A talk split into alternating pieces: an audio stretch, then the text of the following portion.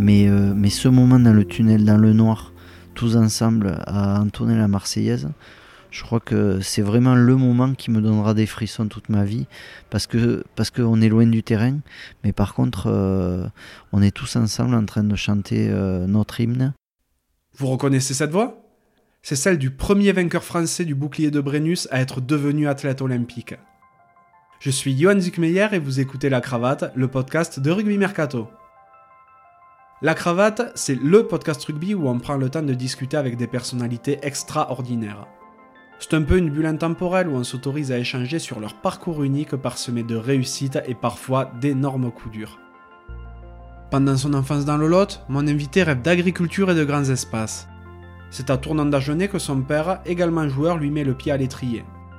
Durant sa scolarité, il quitte sa région et intègre le centre de formation du Stade toulousain. Barré par la concurrence à son poste, c'est à Narbonne qu'il signe son premier contrat pro et qu'il connaîtra ses sélections avec le 15 de France. Il s'engage par la suite avec l'USAP et est un acteur majeur du titre de 2009. Suite à son aventure catalane, il décide de se consacrer au rugby à 7 et dispute notamment les Jeux Olympiques de Rio en 2016. Aujourd'hui team manager des équipes de France de rugby à 7, mon invité s'éclate également en tant que consultant rugby à la télé. Vous l'aurez compris, j'ai rencontré Julien Candelon.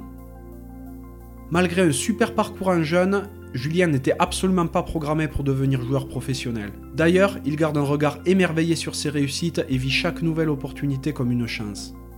J'ai passé un très agréable moment en sa compagnie et j'ai beaucoup aimé sa façon d'être. C'est vrai que Julien n'a pas toujours été épargné par la vie, mais il tire le positif de chacune des épreuves qu'il a eu à traverser. Si ce podcast vous plaît, n'hésitez pas à le noter 5 sur 5 sur Apple Podcast ou la plateforme de votre choix, à laisser un commentaire sympa et à le partager autour de vous. Ça fait super plaisir et ça aiderait vraiment la cravate à se faire reconnaître. Trêve de bavardage et place à la conversation.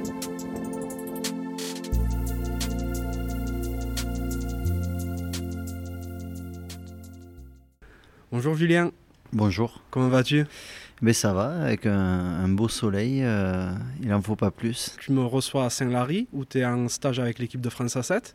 On est sur la terrasse de, de l'hôtel, là. C'est au poil, on entendra sans doute quelques petits bruits, mais c'est normal. Tout le monde connaît euh, Julien Candelon, l'ailier qui avait de la foudre dans les jambes, qui a été champion de France avec l'USAP à 15, qui a également été international à 15 puis à 7, Mhm. euh, qui est athlète olympique, consultant télé. Tu as plein de cordes à ton arc, mais moi, ce que j'aimerais savoir, ce qui m'intéresse beaucoup, c'est de quoi rêvait le petit Julien Alors, euh, ça, va peut-être surprendre, mais euh, en fait, quand j'étais gamin, euh, déjà, ce que je rêvais, c'était d'avoir la liberté de courir, de courir sur des terrains, un ballon à la main ou, ou pas d'ailleurs, courir avec les copains. Et je rêvais, je rêvais finalement d'une vie agricole, euh, une vie en campagne. euh, en tout cas, euh, mon enfance était, bercée par aller chez le, voisin agriculteur, le suivre, dans ses champs et, pourquoi pas prendre le volant quand, j'en avais l'occasion. Donc voilà, quand j'étais gamin, j'étais euh, vraiment la- un enfant un peu sauvage qui avait du mal à rentrer à la maison et qui, euh, qui était partout en vadrouille avec un vélo et à braver certains interdits, euh, notamment euh, le couvre-feu. D'accord, ouais, il te fallait de l'air, quoi. Ouais, ouais, ben, c'est, c'est, sûrement ce après quoi j'ai couru toute ma vie. T'as grandi du côté d'Agen? Ouais, alors mes, parents habitent entre Agen et Cahors, euh, à la limite, euh, à la limite entre, euh, entre le Lot et Garonne, le Tarn et Garonne, dans un petit village qui s'appelle Sérignac, donc c'est dans le Lot, natif d'Agen, mais juste le temps de, de l'accouchement. Et, donc j'ai grandi dans ce village de, Sérignac, non loin de, de mon premier club où j'ai débuté le, le rugby, Tournant d'Agenais. D'accord. Comment t'es tombé dans le rugby, justement? Mais il se trouve que mon père joue au rugby euh, depuis euh, le plus jeune âge. Et, quand je suis né, il jouait encore, il entraînait, euh, donc je le suivais, je le suivais sur les bords de terrain. Et mon frère aîné, qui a 17 mois de plus que moi, euh, jouer également. On était euh, une bande de copains à, l'école primaire du village qui, euh, qui aimions le rugby, qui, après chaque match du tournoi des cinq nations, je précise bien cinq nations, partions sur le terrain de foot du village pour refaire toutes les actions à 3 contre 3 sur un terrain de foot. Autant dire qu'on a travaillé la, la VMA très tôt. mais voilà, c'est euh, bercé, bercé dans, dans une famille sportive, puisque même ma mère faisait du, basket puis du handball, et ma sœur, euh, et ma sœur aussi. Donc, euh, donc voilà, bercé dans le milieu du sport et orienté vers le rugby par un père, un frère et, et surtout des copains. Des copains dont, le père de, de, de, copains était éducateur. Et, et, je crois que c'est lui qui c'est lui qui a fini, euh, qui a fini de, d'ancrer la passion euh, parce que, parce que ça a été un formidable éducateur, un éducateur qui, qui donne envie aux gamins de, que samedi arrive pour, que, pour qu'on se retrouve. Ah, il paraît que c'est le plus important, ça en plus. Hein. Ouais, c'est ce qui, c'est le, je crois que c'est la fondation, euh, la fondation de la passion, l'éducateur qui, qui peut euh, ou vous enchanter ou vous dégoûter de, de, de, pratiquer euh, une activité euh, ou, ou, même un loisir. Mm, c'est clair. Tu as fait quel type d'études Alors justement, le, mon amour des grandes terres des grands airs euh, euh, m'a un peu fait trébucher au niveau, au niveau scolaire parce que euh, disons que quand j'étais à l'école je regardais plus souvent par la fenêtre que le tableau. Et, du coup j'ai fait un, collège à, à Villeneuve-sur-Lot un collège privé. Derrière je suis parti en lycée agricole à Oseville à Toulouse où j'ai fait euh, deux secondes euh, parce que finalement c'était euh, la seconde c'est une une bonne classe. Du coup j'ai préféré la redoubler que, que, ne pas y revenir. Mais, sauf que derrière on m'a on m'a fait comprendre que ça ça suffirait pas. Donc derrière je suis parti j'ai fait un, un, BEP travaux paysagers en alternance. Donc j'ai travaillé pendant deux ans en alternance et trois ans en entreprise dans, euh, dans les travaux paysagers. Et euh, j'ai pas poursuivi après le BEP pour la simple et bonne raison que je m'entraînais tous les jours. à l'époque, j'étais au centre de formation du Stade Toulousain. Je m'entraînais de une à deux fois par jour et je trouvais pas d'entreprise qui me libère pour quitter les chantiers. donc, donc je me suis arrêté au BEP et et finalement je l'ai regretté parce que parce que sur le tard, je me suis remis à courir après quelque chose que je n'avais pas eu, euh, c'est-à-dire un niveau d'études.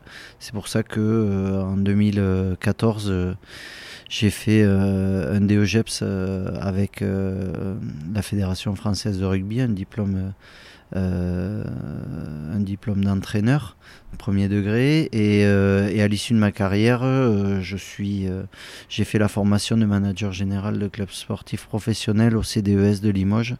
Formation qui est qui, est, euh, qui a été monté de, de toutes pièces par euh, Jean-Pierre Caraquillo pour, euh, pour accompagner les, les, les, sportifs de haut niveau dans, dans leur après-carrière. Donc finalement, j'ai obtenu mon meilleur niveau d'études il y a six mois, quoi, donc à 40 ans presque. Ah ben, écoute, il n'est jamais trop tard, et hein, la preuve.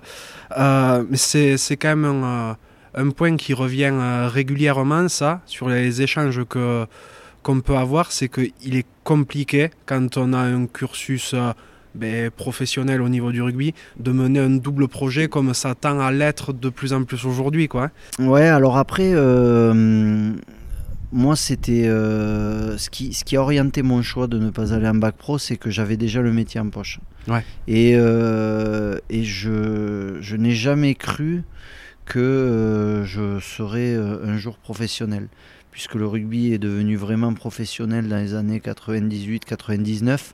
Il l'était un peu avant, euh, en 96, mais, il est venu, ça, ça, a à être vraiment sérieux, considéré comme un métier euh, euh, assez tard. Et du coup, moi, j'avais jamais rêvé d'en faire mon métier, et, même, à, six mois, à six mois de le devenir. J'étais parti pour revenir dans les espaces verts et enfin pour partir à 100% dans les espaces verts et quitter le monde, le monde professionnel ou semi-professionnel. j'étais à l'époque au Stade Toulousain et j'avais pas de, contrat pro en vue et, du coup euh, enfin voilà je, m'orientais vers euh, une vie paisible euh, loin du rugby professionnel c'est, drôle ça parce que donc tu comme tu l'expliques tu as fait tes, armes en partie à Toulouse mhm. donc Crabos Réchel Espoir mhm. tu es champion Espoir et Crabos et Crabos mhm. et j'ai, j'ai l'impression que malgré ces titres, euh, c'est pas forcément évident de sortir du stade. Ouais, c'est pas évident. Euh, déjà parce qu'on n'a pas envie d'en partir. Euh, moi, euh, je, je, serais bien resté. Euh, le club me proposait de plus ou moins rester, mais après, il y a la lucidité. Cédric Emmans, Vincent Clair, Michel Marfin, Émile Entamac, Nicolas Jean-Jean Ozel. On se dit, bon euh, à part des secondes, euh, c'est tout ce que tu peux espérer. Euh. donc, donc du coup, moi, je m'étais assez vite fait une raison parce que, parce que les joueurs, les joueurs qui jouaient à mon poste étaient à un niveau tellement élevé que j'étais pas invité. Donc, oui, c'est vrai qu'on se dit que quand on est au Stade Toulousain, logiquement, on doit trouver un point de chute. pour tout dire, Henri Broncan m'avait quand même passé un coup de fil pour venir à Hoche étant donné que je m'étais fait un peu à l'idée que, que j'allais euh, m'éloigner de, de, ce haut niveau, euh, j'étais plus orienté sur euh, aller vers la Méditerranée, puisque mon épouse étant de, de Serré, finalement je voulais me rapprocher avec elle de, de, cette région-là. Donc donc c'est pour ça que j'avais pas donné suite. D'accord. Et tu arrives à te rapprocher quand même, vu que tu atterris en Narbonne ah, alors là, c'est euh, typiquement euh, rugby, c'est-à-dire que tout d'un coup, euh, il y a un rebond qui est favorable, mais totalement inattendu. Un coup de fil un matin, l'ailier phare de, de, Narbonne quitte à la, à, la, grande surprise Narbonne pour aller à Perpignan. Et là, Narbonne se retrouve sans ailier, personne numéro 1. Et du coup, pour le remplacer, cherche un numéro 4. Un numéro 4 euh, euh, à petit budget. Et, euh, et c'est là que mais, les relations que j'avais avec certains membres de l'équipe première du Stade toulousain, Cédric Desbrosses, Émile Tamac, Michel Marfin, Christian Labitte, Yann Delegue, ben en fait ça a été un peu mes porte-paroles puisque ce sont eux qui ont, euh, qui ont euh, fait savoir un peu partout autour d'eux que euh, le club qui, qui prendrait entre guillemets le risque de, de me signer ne se tromperait peut-être pas. Donc le coup de pouce de, de ces mecs-là, que, que, qui ont une place particulière dans, dans mon cœur parce que parce qu'ils me devaient rien et, ils l'ont fait de, de, générosité. Et c'est des mecs à qui, euh, à qui je dois beaucoup aujourd'hui. Oui, bah c'est top parce qu'en plus tu les as pas déçus pour le coup parce que tu t'imposes rapidement en Narbonne. Mmh. ouais, mais c'est mais c'est fou, c'est fou parce que je, je le dis des fois, euh, une carrière pro, c'est quoi? C'est euh, c'est avoir, euh, avoir euh, un potentiel. Mais après, il y a, y a, une grosse part de chance parce que des mecs qui ont, euh, qui ont du potentiel, mais qui, qui voient l'opportunité se présenter, il n'y en, a pas, y en a pas des masses. Les opportunités, elles se présentent pas à tous. Et, et, en plus de ça, tous ne les saisissent pas. Moi, j'ai eu la chance, mais vraiment, c'est. Moi, ce que je rêvais finalement quand j'étais au Stade Toulousain Esport, c'était euh, d'avoir la chance d'être évalué sur les mêmes euh, conditions de préparation que les autres. C'est-à-dire que moi, je partais le matin à 6h30, je bossais toute la journée jusqu'à 17h30, je euh, portais des arbres, je faisais un travail physique et je m'entraînais le soir. Et, et, ça se passait bien sportivement. Mais je me disais, si tu n'avais pas tout ça, est-ce que tu serais pas plus performant et, et, du coup, je rêvais d'avoir l'occasion de, de me de me jauger à, à, préparation égale. Et c'est vrai que quand Narbonne est arrivé, je me suis dit, une chance comme ça, faut la, faut la saisir. Et j'ai joué de chance encore parce que les, les joueurs qui étaient à mon poste, comme Grégory Tutard, ont été blessés un petit peu au début et du coup ça a libéré euh, des places. Et, et quand j'ai joué, j'ai eu, euh, eu un peu de réussite qui m'a permis de, de, bien rentrer dans le bain et, euh, et, de bien attaquer l'aventure narbonnaise. Mhm. C'est drôle parce que tu parles beaucoup de chance, mais tu te retrouves quand même international relativement rapidement. Mm. Donc ça, je pense pas que ce soit de la chance. Et, euh, et tu marques deux essais mm. avec l'équipe de France à 15, j'entends bien. Euh, tu es un des derniers internationaux de Narbonne euh, je crois que. Je, me demande s'il n'y a pas eu Lionel Mazar Ah, peut-être.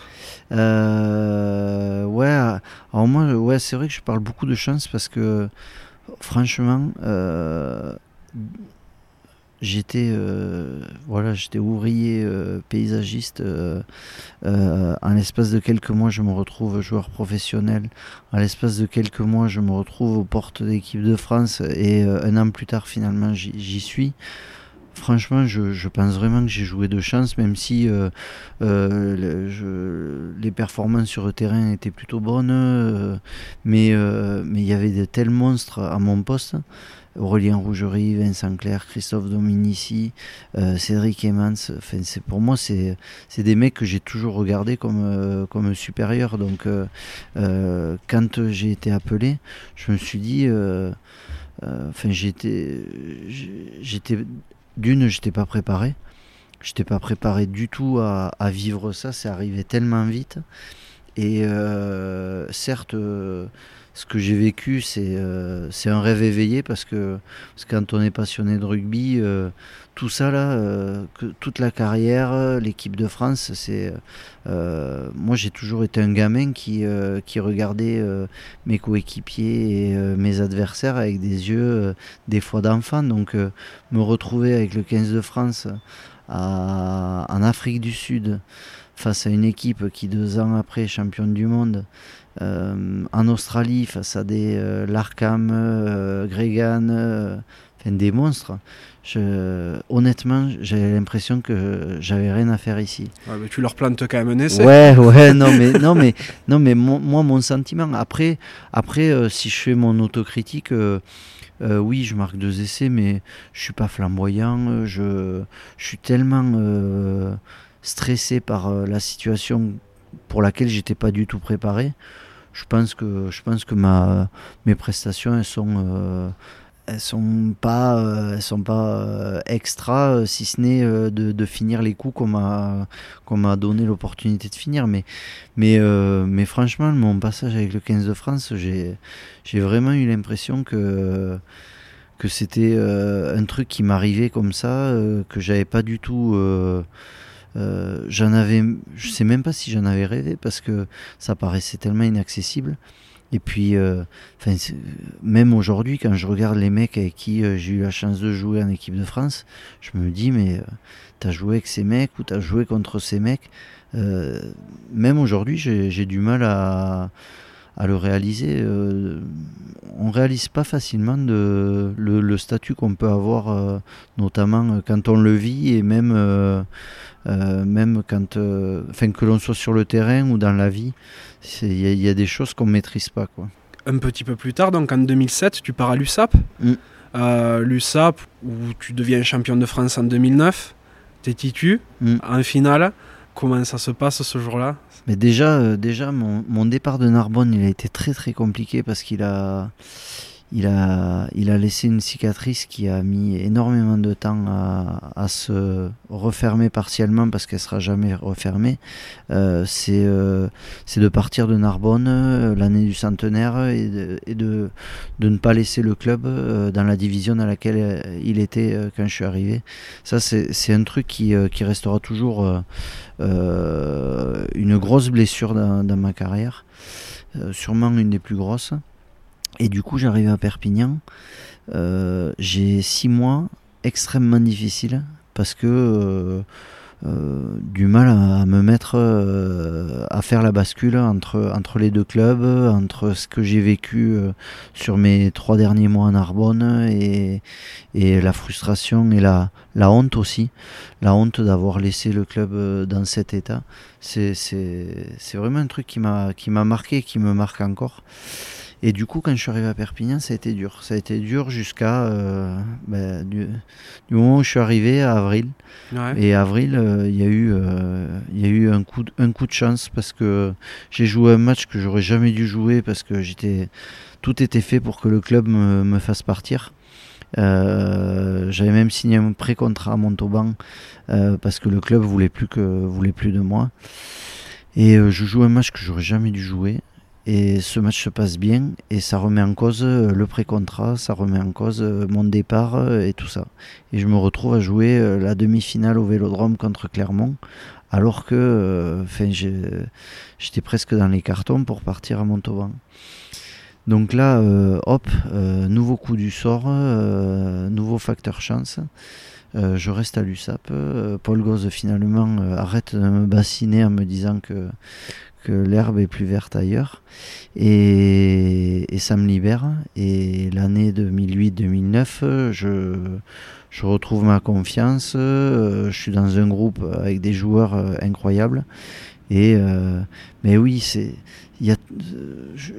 j'insiste là-dessus, il y a toujours cette part de chance qui fait que mais c'est toi, c'est toi ce jour-là, tu te retrouves à, à jouer, à jouer les phases, les phases finales de, de, top 14. Le Brennus, évidemment que euh, en rêver, je sais même pas si j'en ai rêvé. Euh, euh, je ce qui, ce qui, me fait rire, c'est que quand j'étais gamin, je, j'ouvrais le, le, rugby magazine et je regardais les clubs et je comptais les Brennus tu avais toujours le nombre de Brennus que dans le club avait gagné. Ouais, je m'en souviens. Et, euh, et, et, du coup, euh, je me rappelle, je feuilletais le truc euh, jusqu'à groupe A, groupe B. tu comptais, tu disais, ah, ça c'est un bon club, ils en ont 12, ah, il n'y en a que 3. tu, tu, tu, comptais ça, comme, tu t'en rendais pas compte. Et du coup tu rêvais enfin moi je rêvais même pas du Brennus parce que gamin je rêvais pas parce que je savais enfin j'avais jamais euh, le rêve que j'avais c'était de jouer dans l'équipe première de tournant en me disant que si euh, si mon père arrivait à tenir euh, on pourrait peut-être jouer un match ensemble.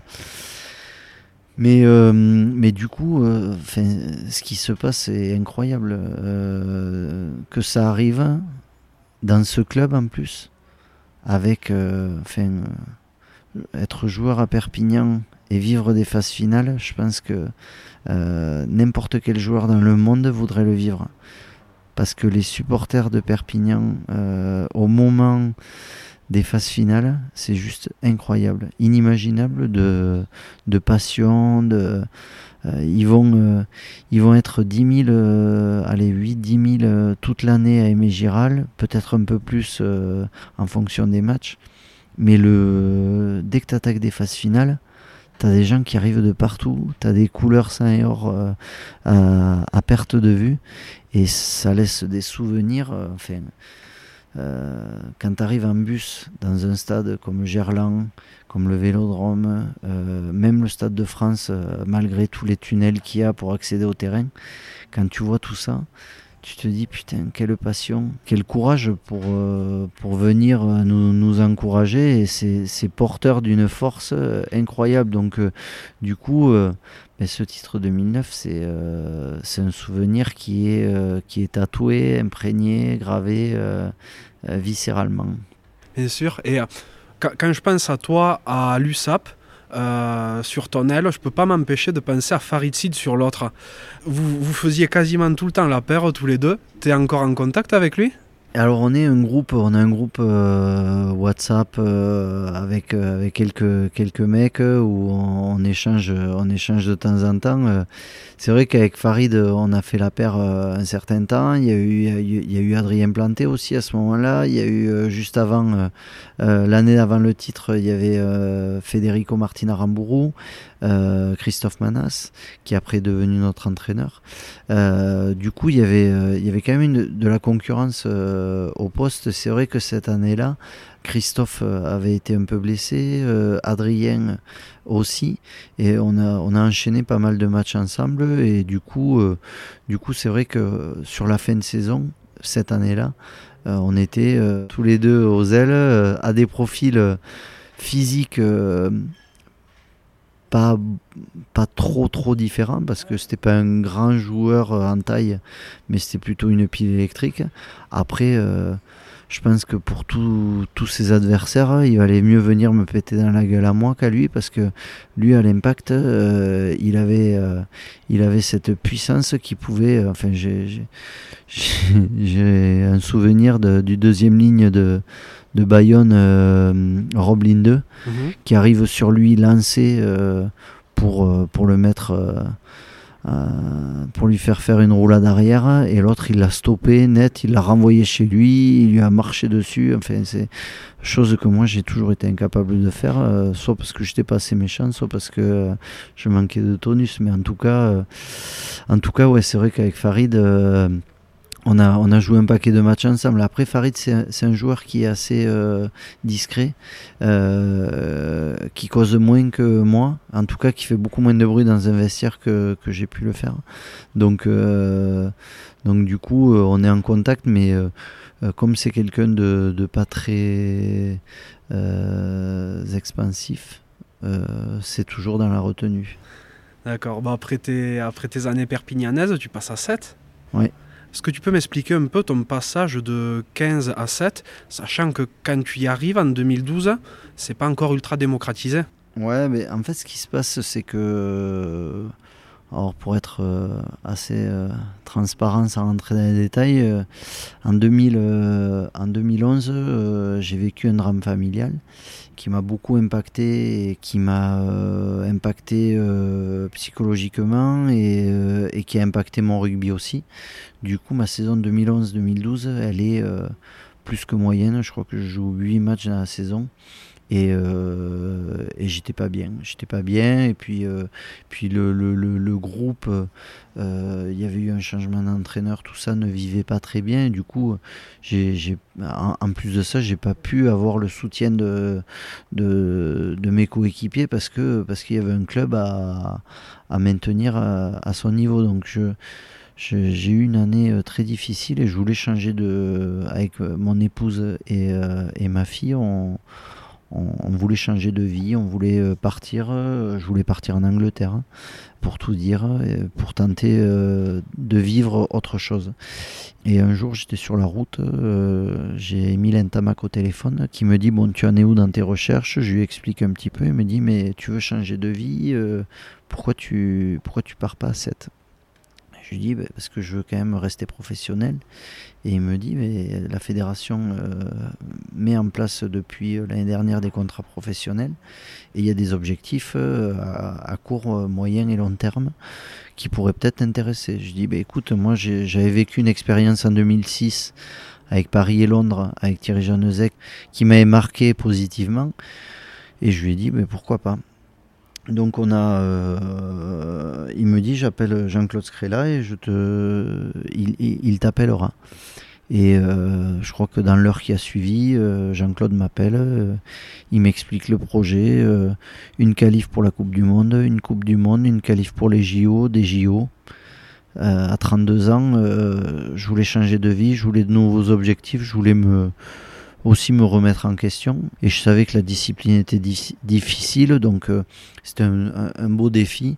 Euh, il m'a fallu à peu près 20 euh, secondes avec mon épouse et ma fille parce que on a toujours pris toutes les décisions ensemble pour dire oui et, et, du coup le changement de vie c'était quitter le sud pour Paris. D'accord. Et, euh, et, après, voilà, euh, tout s'est passé. quoi. Euh, j'ai eu la chance de. On, a qualifié, on a qualifié l'équipe de France pour la Coupe du Monde. On a joué la Coupe du Monde. On a qualifié la France pour les JO. On a fait les JO. voilà, c'est c'est ce pourquoi on était venu et, et du coup du coup, c'est une super aventure parce que, parce que j'ai eu une deuxième vie euh, quand je suis, quand je suis parti à 7. j'ai découvert un univers que, que j'imaginais même pas et qui, euh, et qui en plus euh, m'a permis de, de, construire aussi mon après-rugby.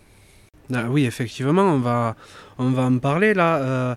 Et le, le, 7, en plus, c'est un, un, jeu qui te correspond totalement avec des espaces. Toi, bon, avec ta vitesse, bien entendu, ça, ça, ça aide beaucoup. Tu t'es a priori éclaté là-dedans, au point de devenir donc athlète olympique. Et j'ai l'impression que c'est quelque chose que tu attendais beaucoup parce que je vois même sur les, sur les réseaux sociaux, à côté de ton nom, il y a le petit OLY. Mm. Je suppose que c'est euh, par rapport au fait que tu es un athlète olympique. Hein. Ouais, alors euh, le, le, en fait, c'est euh, l'association des, des, athlètes olympiques qui a, qui a été relancée il n'y a pas très longtemps qui nous a sollicité à tous les athlètes olympiques pour justement euh, rajouter, rajouter ces, ces, trois lettres à nos, à nos profils de, de réseaux sociaux pour, euh, pour valoriser euh, le statut et puis euh, pour aussi valoriser l'olympisme et, et, également en vue de, de, Paris 2024.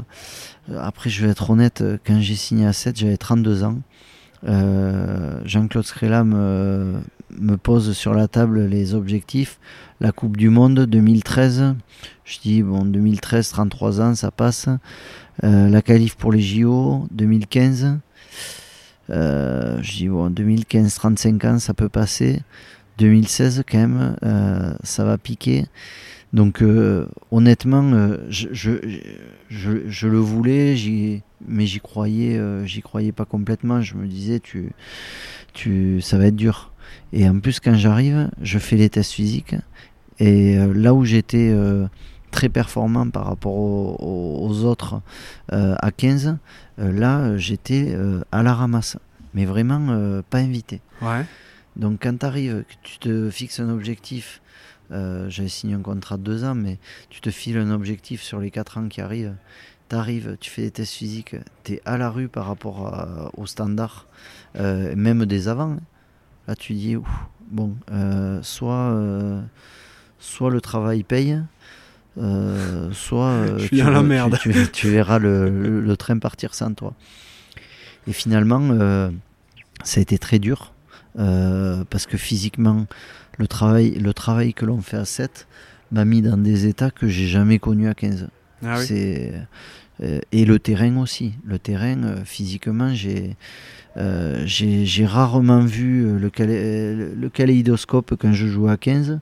À 7, il y a eu plusieurs fois où c'était tellement euh, intense que tu as l'impression de, de, de, regarder soit un kaléidoscope, soit à travers un diamant. Tu avais la, vue un peu trouble, euh, tellement c'était euh, c'était intense. Mais, mais du coup, le travail, mois après mois, année après année, voir que finalement mes, performances sur la prépa physique ben, me faisaient remonter à niveau avec les autres, mais finalement tu commences à y croire, tu vois que tu prends un an tous les ans et que finalement tous les ans tu arrives à améliorer euh, tes tests de vitesse, tes tests d'endurance, ben, du coup euh, tu crois en l'objectif euh, qui t'a été fixé dès le départ.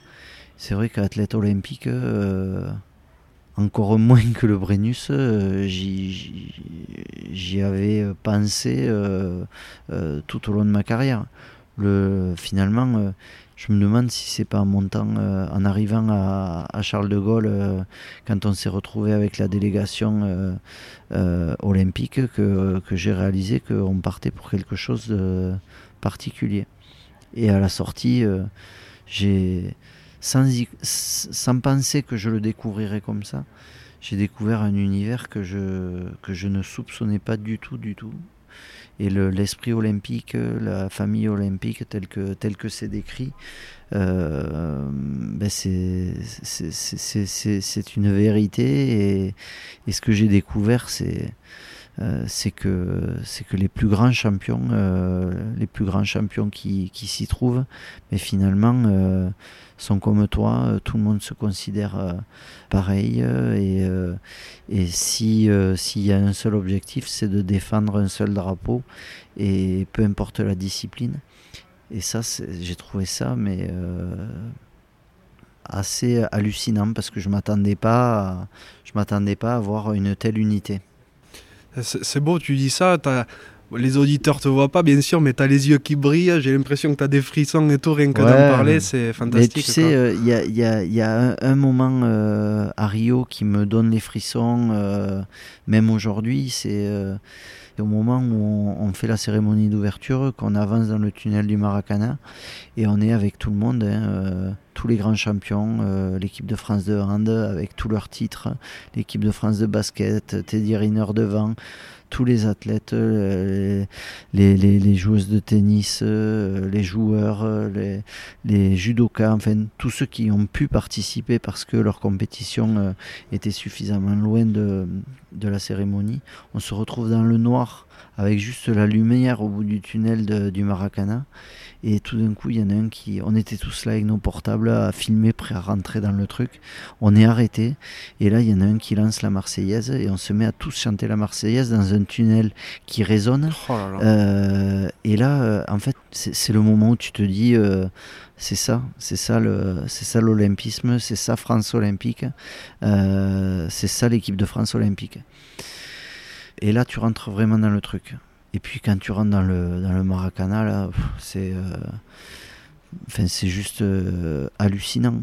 Mais, euh, mais ce moment dans le tunnel, dans le noir, tous ensemble à entonner la Marseillaise, je crois que c'est vraiment le moment qui me donnera des frissons toute ma vie parce que parce qu'on est loin du terrain, mais par contre euh, on est tous ensemble en train de chanter euh, notre hymne euh, sous le même drapeau et, dans un but commun, c'est de, de faire briller notre nation. Et ça, ça restera inoubliable.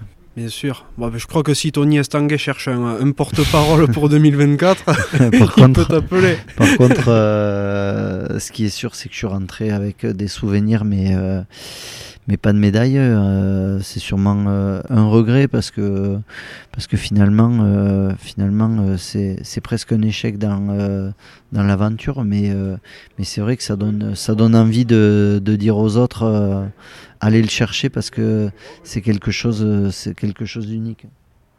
Mais après, peut-être que dans, euh, dans un an, tu seras, tu seras médaillé olympique, mais d'une autre manière.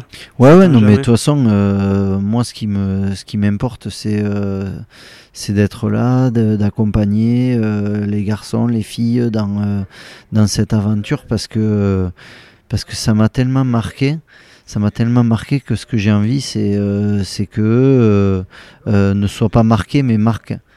Et parce que, parce que j'ai eu la chance de vivre des moments de titre, des moments inoubliables, et, et ces moments-là, et c'est vrai que ces moments-là, on a envie de, on a envie que que, les joueurs écrivent des pages, euh, des nouvelles pages de cette discipline pour lui donner encore plus de, de, de, lumière, d'exposition et, de reconnaissance, parce qu'elle le vaut.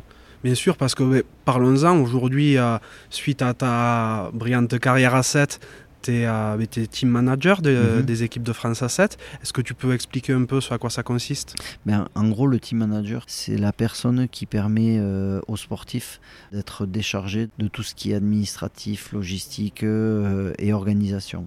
Donc en gros, je, mon, mon travail, c'est de permettre euh, aux entraîneurs, aux préparateurs physiques, aux analystes, aux managers général, de mettre tout le monde dans les conditions de la performance par euh, tout ce qui est extra sportif. Donc ça va euh, d'organiser un stage à euh, gérer toute la partie administrative, travailler avec les services communication, marketing, euh, service commercial, euh, service RH, euh, tout, tout ce qui finalement permet aux sportifs d'être 100% orientés sur, sur, sur, le, sur le terrain. Et, euh, et tout, ça, euh, tout ça sous le, le management du, du, manager général qui est Christophe Reit, et aussi sous la coupe de, des deux head coach de, des équipes de France à 7, qui sont Jérôme Daré et David Courtex, qui sont eux les garants du projet sportif. Et étant donné que le travail du team manager sert le projet sportif, je suis forcément au service de, de leur projet sportif. Bien sûr, tu es la plaque tournante un petit peu entre ouais, tous les services. c'est de la coordination. Euh, c'est de la coordination. Euh, en fait, mon, mon, vécu de joueur fait que euh, mais, euh, j'ai euh, déjà envie de, de, de mettre, d'aider à mettre les joueurs et les joueuses euh, dans les conditions de la performance par l'extra sportif parce que j'avais déjà pointé en tant que joueur euh, certaines choses que euh, j'aurais aimé changer euh, si je, si je l'avais pu. Aujourd'hui, j'ai l'opportunité de, de, faciliter certaines choses et ça me plaît parce que j'aime bien, j'aime bien l'idée de, ben, de rendre service, de rendre service au projet, de rendre service à la discipline et de lui donner plus de moyens pour exister et pour réussir euh, dans un but bien précis. Hein. Je pense que euh, l'objectif il est clair. Tous les deux ans il y a une compétition majeure, il y a une Coupe du Monde, puis euh, les Jeux Olympiques. Ben, il, faut, il faut remplir l'armoire à, à, à titre. Bien sûr. Le terrain te manque? Euh, non, pas plus que ça. Euh, euh, en fait, ce qui se passe, c'est que des fois, je fais, je fais des touches et euh, il n'y a pas très longtemps, je me suis un peu coincé le ménisque, un peu déchiré un muscle. Du coup, je me suis assez vite rendu compte que si je voulais trouver d'autres plaisirs, il fallait que je saisisse les opportunités. Du coup, en fait, le terrain me manque pas vraiment. Euh, ce qui me manque, c'est euh, de, me défouler, de, me mettre dans le rouge, de, relever des défis aussi. Et, d'ailleurs, c'est sûrement un des. On n'en parle peut-être pas assez, mais euh, quand on arrête, on est en manque de défis. On est en manque d'activité et, euh, et, il faut combler c'est à dire que euh, moi je me retrouve assez euh, souvent à passer la journée à un bureau devant un ordinateur mais si euh, dans les 24 à 48 heures qui suivent j'ai pas l'opportunité de, de, me mettre euh, minable sur sur une course à pied ou une sortie en vélo ou, ou une séance de muscu je vais je vais commencer à être pénible à la maison. Et du coup, euh, voyant monter la jauge, euh, je suis rappelé à l'ordre euh, par mon épouse et, ma fille qui me disent là, il serait peut-être le moment d'aller courir un petit peu. Donc ça, c'est ce qui s'est passé quand j'ai arrêté.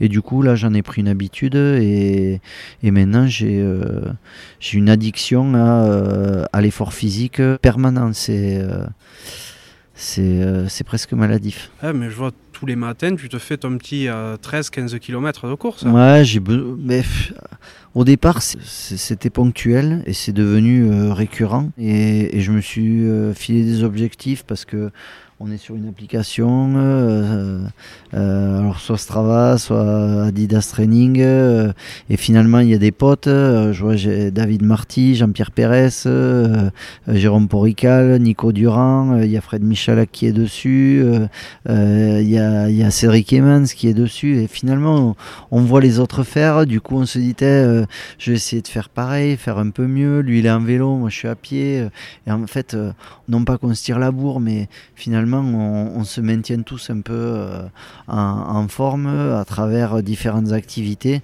et c'est entraînant. Euh, c'est entraînant et moi en fait le problème c'est que maintenant j'ai une montre connectée et je me suis donné des objectifs quotidiens. Et euh, si les objectifs sont pas atteints ben ça me frustre. Donc ça m'oblige à faire de l'activité et le confinement n'a pas aidé parce que j'ai beaucoup, beaucoup, beaucoup, beaucoup couru pendant le confinement. Si bien que euh, à mi-année, j'étais à plus de 1000 km de course à pied. Oh, et du coup, le défi que je me suis lancé il y a, il y a une semaine, c'est euh, de faire de cette année 2020, qui devait être une année olympique, la terminer à au moins 2024 km parcourus en courant. C'est mon défi perso euh, dont j'ai parlé à, personne, mais euh, c'est un truc que j'ai dans le coin de ma tête. Je, consulte mon, mes applications et euh, il faut qu'au 31 décembre, j'ai j'ai passé le compteur dès 2024. Bon, ben on viendra jeter un coup d'œil à tes réseaux sociaux le, 1er janvier. tu es, aujourd'hui encore super proche des joueurs avec qui tu, tu, bosses, vu que pour la plupart tu as joué avec eux. Mhm. Tu penses que c'est un gros facilitateur par rapport à ce que tu fais? Au début, non, parce que tu as, tendance à, à, pas faire la bascule joueur-staff. Euh, et euh, là-dessus, c'est vrai qu'on a pas mal, euh, a pas mal travaillé, que ce soit avec, avec Christophe, avec Jérôme, avec David et Germain Garza de l'autre côté, sur le fait que voilà, il fallait, il fallait savoir trouver sa place, parce que c'est souvent ça le plus dur. Euh, du coup, maintenant, j'ai trouvé le bon équilibre. Je sais euh, être proche euh, sans trop l'être. Et, facilitateur, oui, parce que je, les connais et je sais quelles sont leurs attentes. Et je me permets aussi de leur dire les choses quand, quand je trouve qu'ils ne sont, ils sont pas sur, sur le bon chemin, mais tout en gardant ma place parce que, comme je l'ai dit tout à l'heure, euh, les, garants, les garants du projet, c'est euh, David Courtex, c'est Jérôme Daré. Et, euh, et, moi, je ne dois pas me permettre d'interférer dans, la manière dont ils managent les joueurs. Je suis là pour les aider, pas pour euh, euh, faire euh, ou défaire ce qu'ils construisent. Donc la proximité, elle a du bon, mais il faut qu'elle soit, faut qu'elle soit maîtrisée parce que justement, il faut pas que ça nuise aux objectifs fixés par par les, les, entraîneurs en chef. Quoi. À côté, de, à côté de tout ça, tu es également consultant sur Beansport. Mhm. Donc euh, là, tu t'occupes de la Coupe d'Europe, tout ça. Tu arrives à gérer à côté du 7 Oui, parce que en fait, c'est une aventure qui a démarré au coin d'une rue. Euh, je sortais de chez moi, j'ai croisé Rodolphe Pires qui venait d'inscrire sa fille à la crèche. Euh, il habitait à 3 km de chez moi. Et au coin de la rue, je lui dis ben, J'habite ici. il me dit Moi aussi. Qu'est-ce que tu fais? J'ai signé à 7. D'ailleurs, j'ai toujours, toujours eu un tête, euh, j'y pense en te voyant, j'ai toujours eu en tête d'un jour euh, d'être consultant. Il me dit, bah, écoute, je viens d'arriver à Beansport. Euh, pour l'instant, on n'a pas de rugby à 15, mais dès qu'on en a, si ça t'intéresse, on peut faire un test. Un mois après, il m'appelle, il me dit on a récupéré la, la Ligue Celt. J'étais en Australie pour le premier tournoi de Gold Coast. Il me dit quand tu rentres, on fait un essai.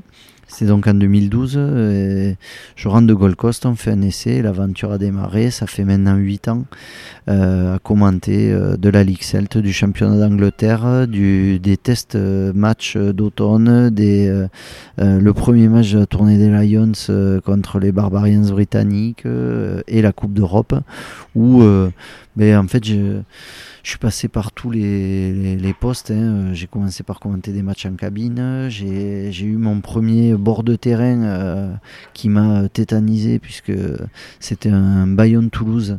Et euh, j'étais euh, j'étais chargé d'interviewer Guinoves. pour une première interview, c'était pas simple. Heureusement, je, je, le connaissais, donc il m'a rendu la tâche facile. Mais, mais c'est c'est une aventure euh, qui dure depuis 8 ans, euh, où j'apprends euh, énormément de choses.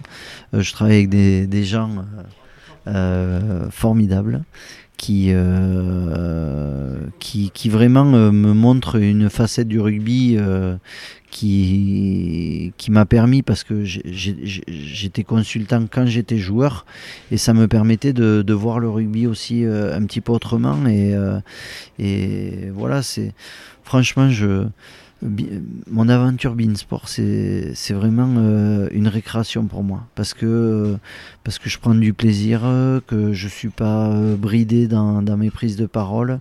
Euh, j'aime, bien, rire. j'aime bien bah, sortir des, des, choses un peu marrantes. Alors des fois ça peut ça peut ça peut agacer les gens, ça peut mais euh, mais je, vais être très sincère euh, la vie que j'ai que j'ai euh, m'a fait traverser des, des épreuves parfois dramatiques.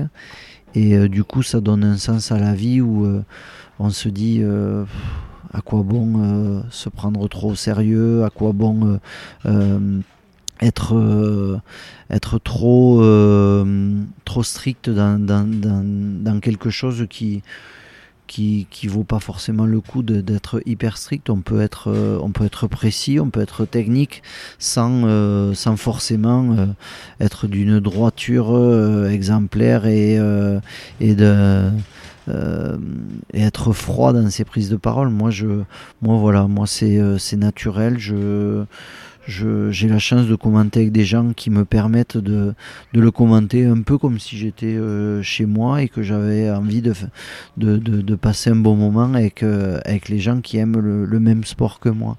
Donc euh, c'est un peu comme ça que j'aborde les choses. Et, et depuis 8 ans, on, on me l'autorise. On m'autorise à passer de très bons moments euh, en, dehors des terrains, sur le terrain, au bord du terrain. Euh, là maintenant, euh, je, suis remonté aux commentaires avec Rodolphe.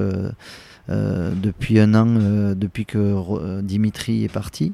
Donc voilà, je, j'endosse un peu plusieurs rôles, mais, mais c'est vraiment, c'est, je suis toujours de près ou de loin, je suis, euh, je suis dans le rugby et le rugby c'est ma passion.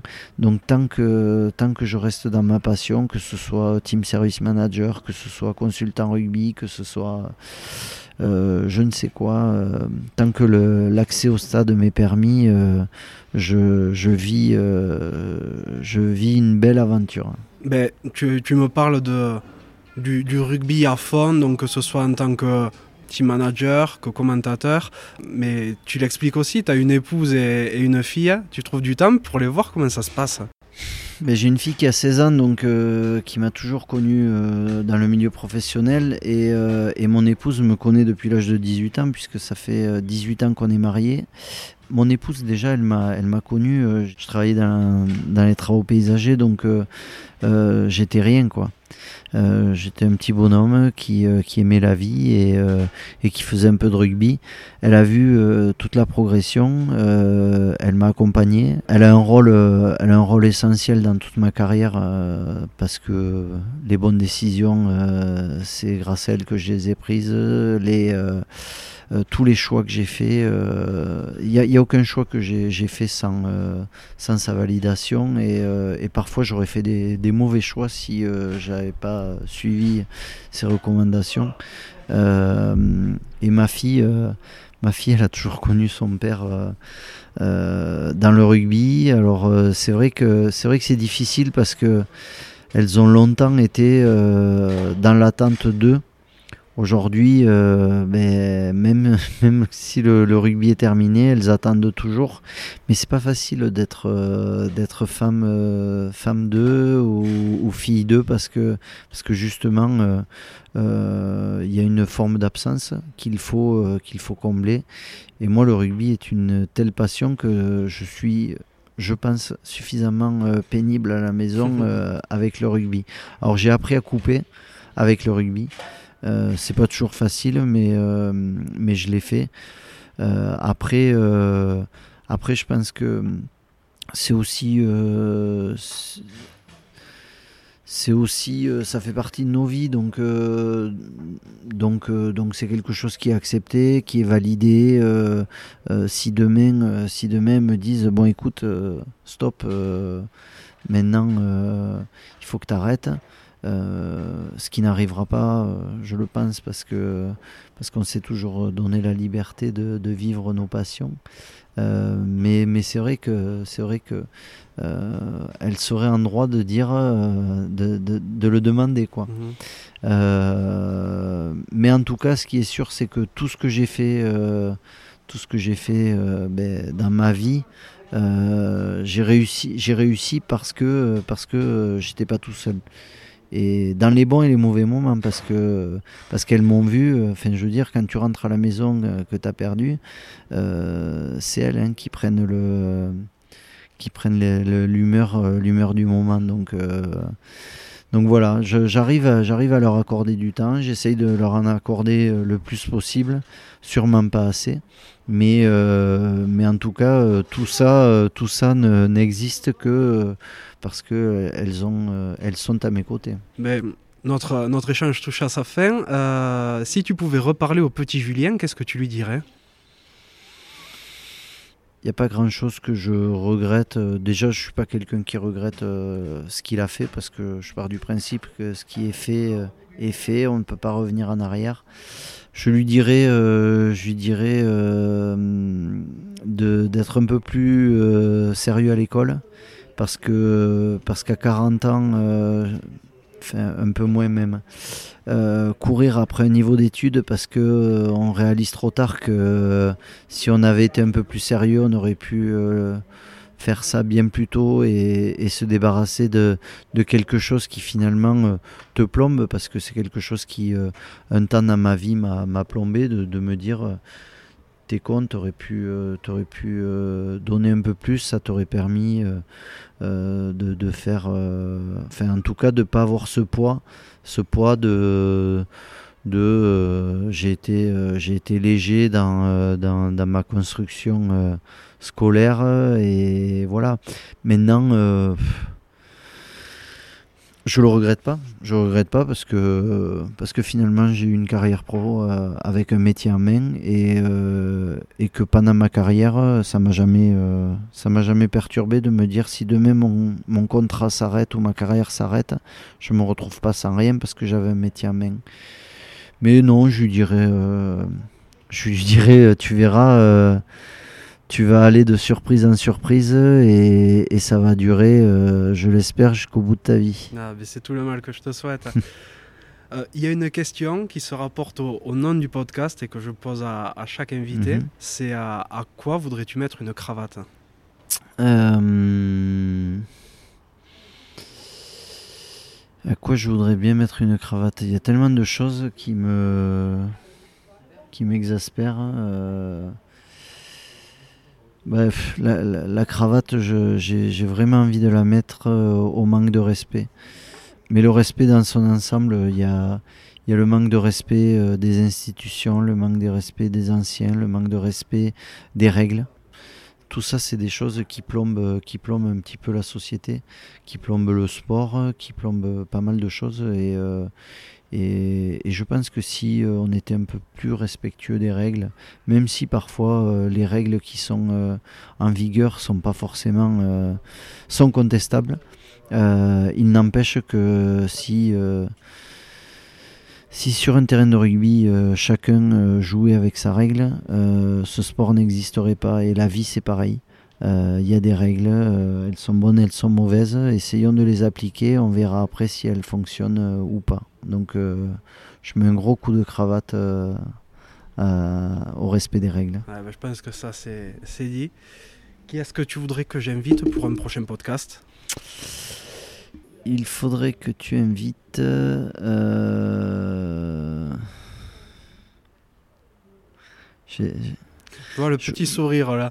non, mais je voudrais pas piéger quelqu'un. Il euh, n'y a, pas de piège, quoi qu'il en soit. Non, non, non. Je, euh, il faudrait que tu invites Nicolas Durand. Mhm. Superbe neuf. Voilà, Nicolas Durand parce que parce qu'en fait Nicolas Durand, il y a une histoire entre nous, c'est que euh, il était Réchel au Stade Toulousain, j'étais un espoir, je jouais à l'aile.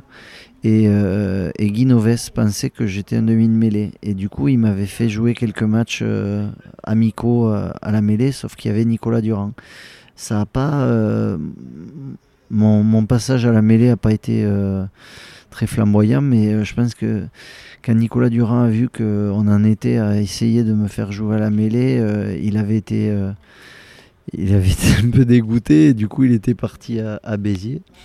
Et, c'est un truc dont on parle très souvent parce que, parce que finalement c'est, ça a été un, un formidable demi-mêlée, un, joueur euh, déjà chez en cadet, euh, c'était un joueur avec un talent incroyable. Et, euh, vu la longévité et sa réussite tout au long de sa carrière, c'est c'est un mec qui, qui aurait jamais dû me voir euh, en travers de sa route et même moi, même moi j'ai honte d'y avoir été. Donc, euh, donc voilà, euh, c'est quelqu'un que j'aime beaucoup, qui, qui a des valeurs que, que je partage et, et qui est d'une, une certaine humilité et, ça, c'est ce que j'aime aussi chez lui. Au final, vous avez porté le, le Brennus ensemble, donc c'est beau. Ouais, voilà, c'est euh, ça a mis fin à, un litige qui n'en était pas un. Bien sûr. Bon, ben, l'invitation est lancée pour Nicolas Durand alors. Julien, je te remercie vraiment d'avoir pris le temps euh, pour, euh, pour qu'on échange ensemble. Merci C'était un- beaucoup. C'était un super moment. En plus, tu as réussi à, à rester un petit peu sérieux malgré les facéties de tes, euh, de Ouais. tes camarades qui passaient à gauche à droite. C'est- pas facile parce qu'il n'y a que des gens déstabilisants autour de moi. Euh, j'ai euh, logiquement j'ai le col de portée à monter maintenant. Euh, avant la tombée de la nuit, donc, euh, donc voilà, c'est euh, c'est des conditions de préparation qui sont apaisantes. Maintenant, le plus dur est à venir. Les doigts dans le nez, le col de portée. Ouais, les mains sur le guidon d'abord. Merci beaucoup, Julien. Merci à à toi. très bientôt. Ciao. Merci d'être encore là et d'avoir écouté cet épisode jusqu'au bout. J'espère sincèrement qu'il vous a plu. Si tel est le cas, ce serait super sympa de le noter 5 sur 5 sur Apple Podcast et de le partager autour de vous. Ça m'aiderait à encore plus le faire connaître et à convaincre de nouvelles personnes à jouer le jeu de la cravate. Si vous laissez un commentaire, sachez que je les lis tous. Pour me contacter, vous pourrez me retrouver sur LinkedIn ou Instagram en recherchant Johan Zuckmeyer. Vous pouvez aussi facilement trouver Rugby Mercato sur Facebook et Instagram. D'ailleurs, que vous soyez joueur, entraîneur ou que vous représentiez un club, n'hésitez pas à vous inscrire gratuitement sur rugbymercato.net, le site de recrutement rugby. A bientôt pour un nouvel épisode de la cravate.